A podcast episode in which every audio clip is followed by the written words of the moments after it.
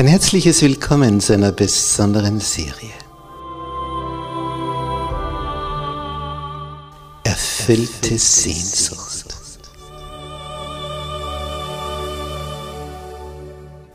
Die Welt der Bibel.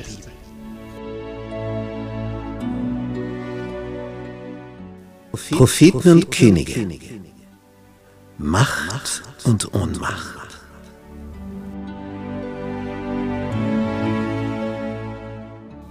Propheten? Ja, was ist das?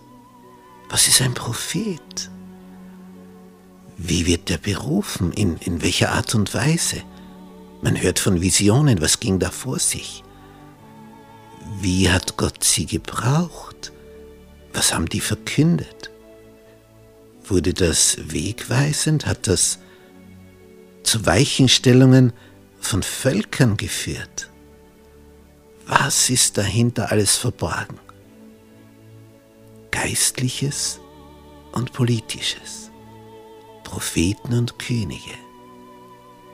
Was hat sich da alles abgespielt?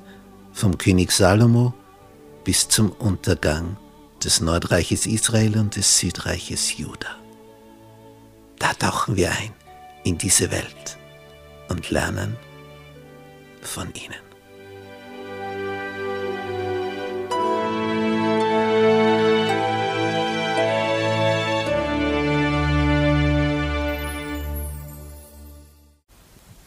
Gnade sei mit euch und Friede von Gott unserem Vater und dem Herrn Jesus Christus. In unserer Serie über Propheten und Könige heute das Abschlusskapitel, das Haus Israel. Und dazu begrüße ich herzlich auch all unsere Zuseher im Internet.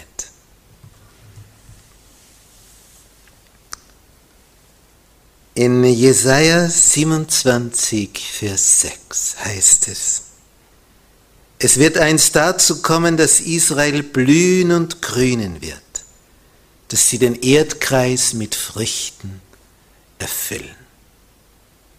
Es gibt viele Voraussagen über Israel, was da alles geschehen wird. Aber das war alles natürlich an die Bedingung des Gehorsams gebunden. Nun, Abraham wurde gesagt, ich will dich segnen und du sollst ein Segen sein. Denn aus seinem Volk heraus, aus seinen Nachkommen, kam der Messias. Und diese Segensverheißung, die wäre schon möglich gewesen, dass sie sich erfüllt nach der Rückkehr der Israeliten aus der Gefangenschaft. Denn die erste Wegführung und Zurückführung unter Jerubabel und Josua, die hatte schon alle guten Voraussetzungen. Denn der König Kyros hatte gesagt, ihr könnt aufbauen, den Tempel, die Stadtmauer, ihr bekommt die Mittel dazu vom persischen Staat, aber das ging träge. Dann kam ein zweiter Erlass durch den nächsten Herrscher Persiens, Darius Hispaspes. Und danach, in dieser Zeit, wo die Propheten Haggai und Zachariah das Ganze belebten, da ging es dann voran und wurde der Tempel wirklich gebaut, aber nicht die Stadtmauer. Dann kommt es zu einer dritten Rückführung unter Isra, dem Schriftgelehrten in der Zeit des Herrschers Artaxerxes Longimanus. Und danach wird Nehemiah, der Mundschenk, mit so einem Eifer für Gottes Sache erfüllt, dass er die Bewilligung des Königs erfährt, die Stadtmauern wieder aufzubauen und er führt eine große geistliche Reform gemeinsam mit Isra und Nehemiah durch und Nehemiah wird dann zwölf Jahre lang der Statthalter in diesem Gebiet. Und anschließend war praktisch alles gegeben für eine blühende Segensverheißung, dass das sich erfüllt, was da gesagt worden ist. Aber nicht immer verhalten sich die Menschen so, dass der Herr sie segnen kann. Sie sind ihres eigenen Glückes Schmied und ihres eigenen Unglückes Schmied. Je mehr die Menschen auf Gott horchen, desto besser geht es ihnen. Und je weniger sie auf ihn horchen, desto mehr müssen sie leiden. Und sie finden nicht Befriedigung, Erfüllung der Sehnsucht ihrer Seele. Die kann nur der stillen, der dir diese Ewigkeit ins Herz gelegt hat. Nun, all die Erfüllung der Verheißungen für Israel, die Erfüllung hing also vom Gehorsam ab. Und wenn der nicht kam, auch die Erfüllung nicht des Segens. Nun, verschiedenste Bilder über Wiederherstellung, Friedenszeit, Wohlstand, Freude, konnten immer nur in dem Ausmaß sich erfüllen, wie die Israeliten willig waren, auf das Ganze auch zu hören. Zur Zeit des Propheten Malachi, er ist der letzte Prophet des Alten Testaments, da hatte Gott gesagt, bekehrt euch zu mir, so will ich mich zu euch kehren. Malachi 3, Vers 7. Und die fragen dann, worin sollen wir uns bekehren? Also die merken gar nicht, wo sie stehen. Der Herr sagt, bekehrt euch zu mir. In, welcher Weise? Wir sind ja eh für dich eingestellt. Wo, wo ist das Problem? Und er, als sie so genau nachfragen, in welcher Weise, worin sollen wir uns bekehren? Soll ein Mensch Gott berauben, wie er mich beraubt? Wir haben dich beraubt? Ja, wie? Und dann sagt ihnen der Herr in Malachi 3, Verse 8 bis 12. Und jetzt wird Gott konkret. Sie fragen so deutlich nach, ja, womit denn? In welcher Weise? War dieser Raub? Mit dem Zehnten und der Opfergabe. Darum seid ihr auch verflucht, denn ihr betrügt mich allesamt, sagt Gott seinem Volk. Ihr betrügt mich. Das ist eine Aussage. Bringt aber die Zehnten in voller Höhe in mein Vorratshaus. Wie schaut der Betrug aus? Sie haben nicht das Volle gebracht. Da ging es nicht darum, dass sie gar nichts geben wollen. Gott sagt, ihr betrügt mich, weil ihr etwas vom Zehnten zurückbehaltet. Ihr gebt ihn nicht in voller Höhe. Begreift ihr, sagt er? Begreift ihr, was da los ist? Bringt aber die Zehnten in voller Höhe in mein Vorratshaus, auf das in meinem Hause Speise sei. Und prüft mich hiermit, spricht der Herr Zebaoth, ob ich euch dann nicht des Himmels Fenster auftun werde und Segen herabschütten die Fülle. Und ich will um euretwillen den Fresser bedrohen, das heißt all die Insekten, die da alles wie die Heuschrecken vernichten. Dass er euch die Frucht auf dem Acker nicht verderben soll und der Weinstock auf dem Felde euch nicht unfruchtbar sei, spricht der Herr Zebaoth. Dann werden euch alle Heiden glücklich preisen, denn ihr sollt ein herrliches Land sein, spricht der Herr Zebaoth.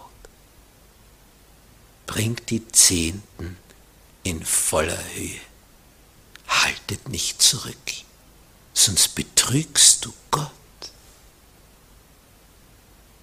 Willst du Gott betrügen? Gott segnet das Werk der Menschen, damit sie ihm seinen Teil zurückgeben können. Er gibt uns Fähigkeiten, Vermögen zu erwerben, Talente. Gibst du ihm zurück? Zehn Prozent von dem? was er dir ermöglicht hat zu erwirtschaften? Das ist mir aufgegangen damals, als ich einen Büschel Bananen für meine Töchter kaufte, als sie noch klein waren. Und dann fragte, bekommt der Papa auch etwas davon? Sie saßen am Rücksitz des Autos, als ich diese Frage als Fahrender stellte. Es wurde plötzlich ganz still. Sie haben nachgedacht sollen sie etwas hergeben? Und ich dachte mir, das gibt's ja nicht. Ich habe ihnen das ganze Büschel gekauft. Zwar, ich kriegt der Papa auch was. Und da überlegen sie. Und so sind wir gegenüber Gott. Er gibt uns alles, da kriege ich 10% zurück. Dann überlegst du. Er hat dir 100% gegeben und du überlegst, ob von den 100% du ihm 10% gibst. Möchtest du, dass er die 100% streicht? Wir sind undankbar. Bringt die Zehnten in voller Höhe. Sonst betrügt ihr mich. Nun, die Israeliten in den folgenden Jahrhunderten, 400 Jahre lang, tauchte kein Prophet mehr auf. Und sie kamen in ein Muster der Selbstgerechtigkeit hinein. Die göttlichen Vorschriften, das war ihnen zu wenig. Und dann häuften sie zahllose, selbstersonnene Forderungen dazu. Und als dann Jesus kam, 400 Jahre nach Malachi, war da ein Gewirr von Vorschriften. Und Jesus hat sie systematisch übertreten. Sie waren nicht göttlich, menschlich. Und kaum übertritt er das erste, sind sie schon da. Hältst du dich nicht an die Überlieferungen der Ältesten? Warum nicht? Jesu Gegenfrage. Warum übertretet ihr Gottes Gebot um eurer Forderungen willen? Oh. Ja, da musst du die Hand auf den Mund legen. Normalerweise. Gottes Gebote wurden übertreten, um ihre Forderungen aufzustellen. So wäre, wird der Mensch. Gleichzeitig meint er, er dient Gott damit. Und Jesus hat ihnen systematisch Punkt um Punkt klargelegt, die Augen geöffnet. Und die Wunder dazu, damit war es klar, er ist der Messias. Aber wenn ich das nicht will, dann ist er nicht der Messias, auch wenn es ist dann ist ihm eins und eins nicht zwei, weil ich nicht will. Und diese Art führte schließlich zur Kreuzigung auf Golgatha. Und Jesus hat ihnen das knapp davor in einem Gleichnis schon gesagt, was sie vorhaben. Es war ein Hausvater. Matthäus 21 ist diese Geschichte. Der pflanzte einen Weinberg und führte einen Zaun darum, grub eine Kälte darin und baute einen Turm und gab ihn an Weingärtner in Pacht und zog außer Landes. Das Herrn Zebaut Weinberg ist das Haus Israel, Isaiah 5, Vers 7. So, und dann fährt Jesus in Matthäus 21 fort, ab Vers 34. Da nun herbeikam die Zeit der Früchte, sandte der Besitzer seine Knechte zu den Weingärtnern, dass sie seine Früchte empfingen. Da nahmen die Weingärtner seine Knechte, einen schlugen sie, den anderen töteten sie, den dritten steinigten sie. Das waren die Propheten. Aber mal sandte er andere Knechte, mehr als das erste Mal, und sie taten ihnen gleich. Also, zuletzt sandte er seinen Sohn zu ihnen und sprach, Sie werden sich vor meinem Sohn scheuen. Da aber die Weingärtner den Sohn sahen, sprachen sie untereinander, das ist der Erbe. Komm, lasst uns ihn töten und sein Erbgut an uns bringen. Und sie nahmen ihn, stießen ihn zum Weinberg hinaus und töteten ihn. Boah, die, die Zuhörer waren ganz geschockt. So was. Na, wer kann sowas tun? Schlimm. Sie merken gar nicht, dass Jesus von ihnen redet, von den Pharisäern und Schriftgelehrten und Ältesten. Und dann fragt er, wenn nun der Herr des Weinbergs kommen wird, was wird er diesen Weingärtnern tun? Sind sie ganz eifrig, sagen sie, oh, ja, er wird die Bösewichte übel umbringen. Also nicht einfach nur töten, sondern übel wird er sie töten. Und er wird seinen Weinberg an andere Weingärtner geben, die ihm die Früchte zu rechter Zeit geben. Und dann schaut sie Jesus an.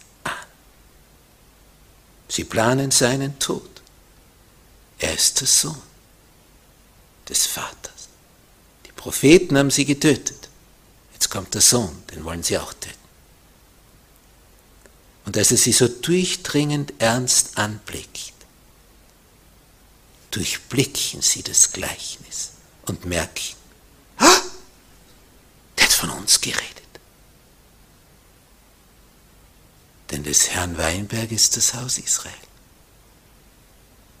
Und als sie das begreifen, dass sie den Sohn töten und dann selber umgebracht werden, das, das, das verhüte Gott, dass sie dann auch dabei draufgehen. Und dann sagt er ihnen, habt ihr nie gelesen in der Schrift, der Stein, den die Bauleute verworfen haben, der ist zum Eckstein geworden. Also zum, zum wichtigsten Anfangsstein, mit dem beginnst du. Denn der, beim Bau des Tempels gab es ja diese Geschichte unter Salomo. Sie hatten einen Eckstein und dann, ah, dann haben sie wieder auf die Seite getan. Dann haben sie gesucht und gesucht und gesucht und gesucht nach einem besseren Eckstein. Aber dazu braucht es einen großen, der auch im rechten Winkel ist, wo der was tragen kann. Nicht der, der dann zerbricht, wenn da das Gewicht draufkommt. Und siehe da, sie suchen und suchen und am Ende stellen sie fest, ja, der ursprüngliche, der passt ja. Und dann nehmen sie den Stein, den sie zuvor verworfen haben, zum Eckstein. Und auf diese Geschichte geht Jesus zurück und sagt, der Stein, den die Bauleute verworfen haben, der ist zum Eckstein geworden. Von dem Herrn ist das geschehen und ist ein Wunder vor unseren Augen. Darum sage ich euch, und jetzt wird Jesus konkret zu den Juden seiner Zeit, zur Führung, das Reich Gottes wird von euch genommen und einem Volke gegeben werden, das seine Früchte bringt. Es wird von euch genommen. Ihr geht des Vorrechtes, Volk Gottes zu sein, verlustig in diesem Gleichnis hat es angekündigt. Und dann fügt er noch hinzu, wer auf diesen Stein fällt, der wird zerschellen. Auf wen er aber fällt, den wird er zermalmen. Christus hätte den Untergang der jüdischen Nation abgewendet, wenn das Volk, die Führung des Volkes, ihn angenommen hätte. Was hat die Führung für Probleme? Neid, Eifersucht. Sie wollten die Chefs sein. Sie wollten die Macht nicht abgeben. Die Führung Israels war verdorben, total verdorben. Von da an ging es bergab. 40 Jahre später war Jerusalem zerstört, der Tempel in Trümmern. Und er wurde nie wieder aufgebaut. Nie wieder. Bis heute nicht. Jetzt ist eine Moschee dort. Auf dem ehemaligen Tempelplatz, der Felsenturm. Das ist hart. Das ist hart zu verdauen. Sehr hart. Nun, er wird seinen Weinberg an andere Weingärtner vergeben. Wer sind die jetzt, die anderen Weingärtner? Wer ist jetzt das Volk Israel? Sind es welche in Afrika oder Asien oder Amerika, Europa? Heute gibt es das geistliche Israel. Als der Apostel Petrus durch die Geschichte mit Cornelius, diesem römischen Hauptmann, der eine Vision hatte und zu Petrus geschickt hat. Komm, verkünde uns das Wort Gottes. Als er dann dorthin gegangen ist, Gott ihm diese Vision gezeigt hat mit dem Tuch, das an vier Zipfeln hochgehalten wird, wo unreine Tiere drinnen sind und Gott sagt, iss. So, na, noch nie was Unreines. Dann sagt er, und wir lesen das in Apostelgeschichte 10, ab Vers 35, ab Vers 34. Petrus aber tat seinen Mund auf und sprach, nun erfahre ich in Wahrheit, dass Gott die Person nicht ansieht, sondern in jedem Volk, wer ihn fürchtet und recht tut, der ist ihm angenehm. Was ist das geistliche Israel? Jedes Volk. Nein, in jedem Volk, wer ihn achtet und recht tut, der ist ihm angenehm. Das heißt, das Volk Gottes heute erstreckt sich über alle Kontinente. In jedem Volk, in jedem Staat gibt es Menschen, die Jesus lieb haben. Und diese sind gesegnet. Sie sind das geistliche Haus Israel. Das Gleichnis vom Weinberg sagt es klar. Dieser Weinberg wird an andere Weingärtner vergeben. Und seitdem sind die Juden nicht mehr Volk Gottes. Sie sind ausgeschieden. Volk Gottes ist jeder aus jedem Volk, der den Herrn achtet und das tut, was er ihm sagt, ihn lieb hat. Nun gegen Ende der Weltgeschichte, Johannes hat das auf Patmos gesehen, auf dieser Insel, da fliegen drei Engel durch den Himmel. Und der erste sagt, fürchtet Gott, also habt Ehrfurcht vor ihm, gebt ihm die Ehre, denn die Stunde seines Gerichts ist gekommen. Betet an den, der gemacht hat Himmel, Erde, Meer und die Wasserquellen. In einer Zeit, wo die Evolutionstheorie überall verkündet wird, an jeder Schule. Eine hochbedeutsame Botschaft. Betet an den, der gemacht hat. Himmel, Erde, Meer und die Wasserquellen. Betet den Schöpfer Gott an. Wie beten wir ihn an? Gedenke des Sabbattages, dass du ihn heiligest. Denn in sechs Tagen hat der Herr Himmel und Erde gemacht und das Meer und alles, was darinnen ist. Und er segnete den siebenten Tag und heiligte ihn. An jedem siebenten Tag gibst du Gott die Ehre als Schöpfergott, wenn du dich versammelst in seiner Gemeinde, der Adventgemeinde. Darum versäume das nicht. Es ist ein Aufruf an die Menschheit, den Sabbat zu ehren. Denn dann ehrst du den, der diese Welt gemacht hat, in sechs Tagen und am Sabbat geruht hat. Und darum ist die Sonntagsheiligung so weit daneben, wurde in der Hölle geplant. Du hast richtig gehört. Ist satanisch, ein Kind des Papsttums. Gedenke des Sabbattages. Und Christus hat, als er über die Zerstörung Jerusalems geredet hat, auf dem Ölberg, vorausgesagt, was da kommen wird. Er hat gesagt, bittet, wenn es soweit ist und ihr da fliehen müsst, dass eure Flucht nicht geschehe im Winter und nicht am Sabbat. 40 Jahre in die Zukunft. Bittet, dass eure Flucht nicht geschehe am Sabbat. Warum hat er nicht gesagt am Sonntag? War nie ein Thema bei Jesus. Nicht bei Paulus. Sonntag kam es 321 nach Christus durch Konstantin, den römischen Kaiser. Und dann entstand diese römisch-katholische Kirche durch Konstantin. Er wollte römische Religion und christliche Religion zusammenfassen. Und die Mischung nannte er römisch. Das ist römisch, diese Religion. Mit christlichem Vokabular römisch-katholisch, römisch allgemein. Aber sie ist nicht biblisch. Es ist eine Mischung aus römischen Gedankengut und biblischen. Aber es ist nicht mehr rein, es ist vermischt. Römisch ist drinnen, wie der Name sagt, römisch-katholisch, nicht biblisch-katholisch. Und Rom hatte als Decknamen Babylon. Und die zweite Botschaft des Engels lautet, Babylon ist gefallen. Der vierte Engel in Offenbarung 18 der sagt, geht aus von ihr, mein Volk aus Babylon. Geht aus. So wie damals, dass sie zurückkehren sollten aus Babylon. Wir sollen also das geistliche Babylon verlassen.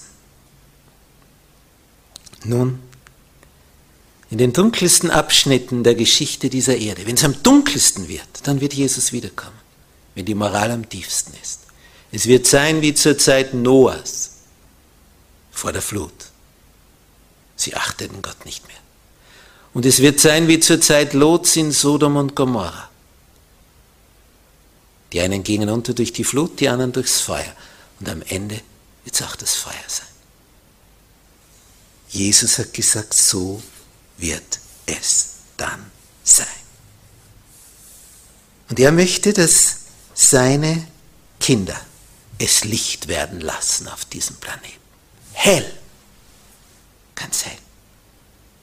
Er möchte, dass wir, so wie wir Jesus lieben, ihn darstellen, dass wieder andere aufmerksam werden. Und er hat uns Bilder zukünftiger Herrlichkeit gezeigt. Bilder von einer Schönheit ohnegleichen. Wenn er kommt, dann wird es so sein, wie er in Jesaja 26, Vers 20 und 21 angekündigt hat. Geh hin, mein Volk, in deine Kammer. Schließ die Tür hinter dir zu. Verbirg dich einen kleinen Augenblick, bis der Zorn vorübergehe. Denn siehe, der Herr wird ausgehen von seinem Ort, heimzusuchen die Bosheit der Bewohner der Erde. Das ist der Text, wenn der Herr wiederkommt. Wenn er kommt, sind solche Naturkatastrophen, das überlebt hier niemand. Es ist der Weltuntergang. Apokalypse.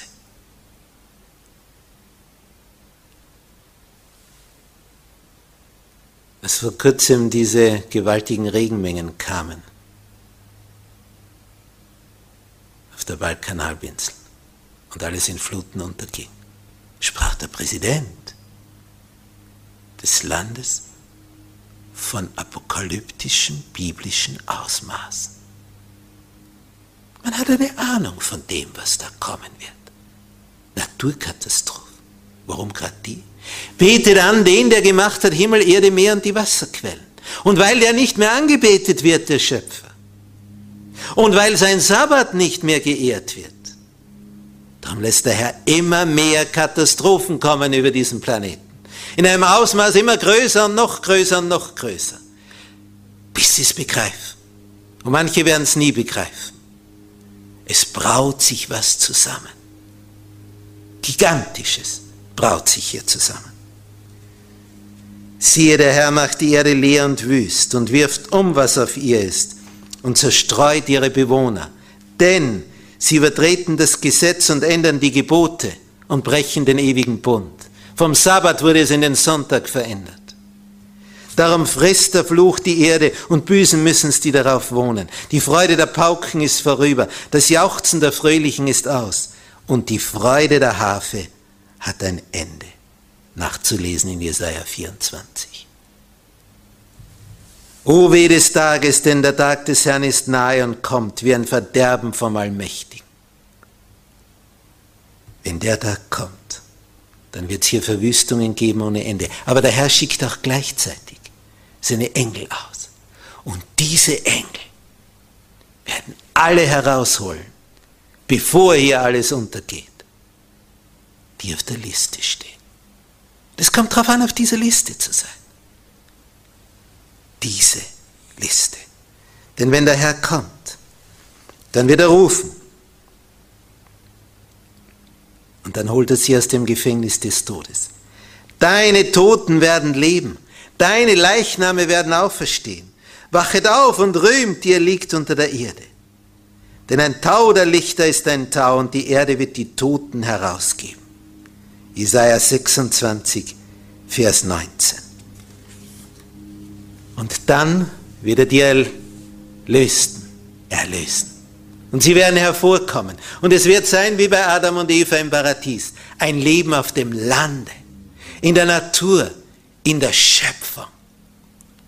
Wir werden Naturliebhaber werden. Städte, wie sie jetzt sind, diese Sündenbabel-Geschichten, die werden untergehen. Wir leben in Gottes Schöpfung.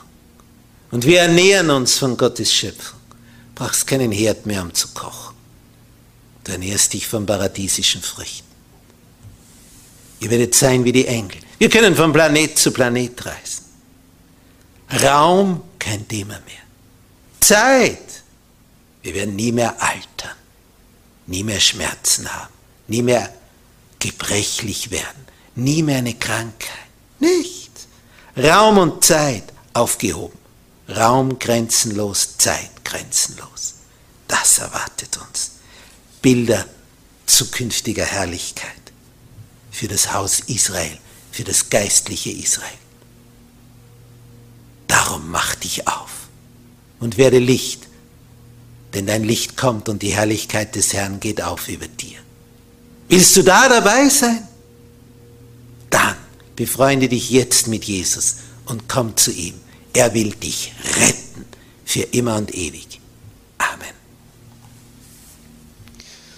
Unser Herr und Meister, was hast du nicht alles für uns an Vorbereitungen schon gemacht? Du hast gesagt, ich will wiederkommen und euch zu mir nehmen, damit ihr seid, wo ich bin. Danke, Herr Jesus. Danke, danke, danke. Du wirst kommen, uns zu erlösen. Und darauf freuen wir uns. Ja, komm, Herr Jesus. Amen.